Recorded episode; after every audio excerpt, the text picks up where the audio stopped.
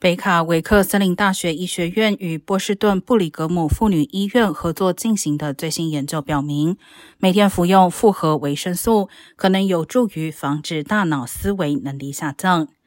超过二点一万名老年人被分配在三年内每天服用含有类黄酮的可可提取物补充剂、复合维生素或安慰剂。结果表明，可可提取物无助于提高认知功能。而每天服用复合维生素，帮助两千名试验参与者改善了认知能力。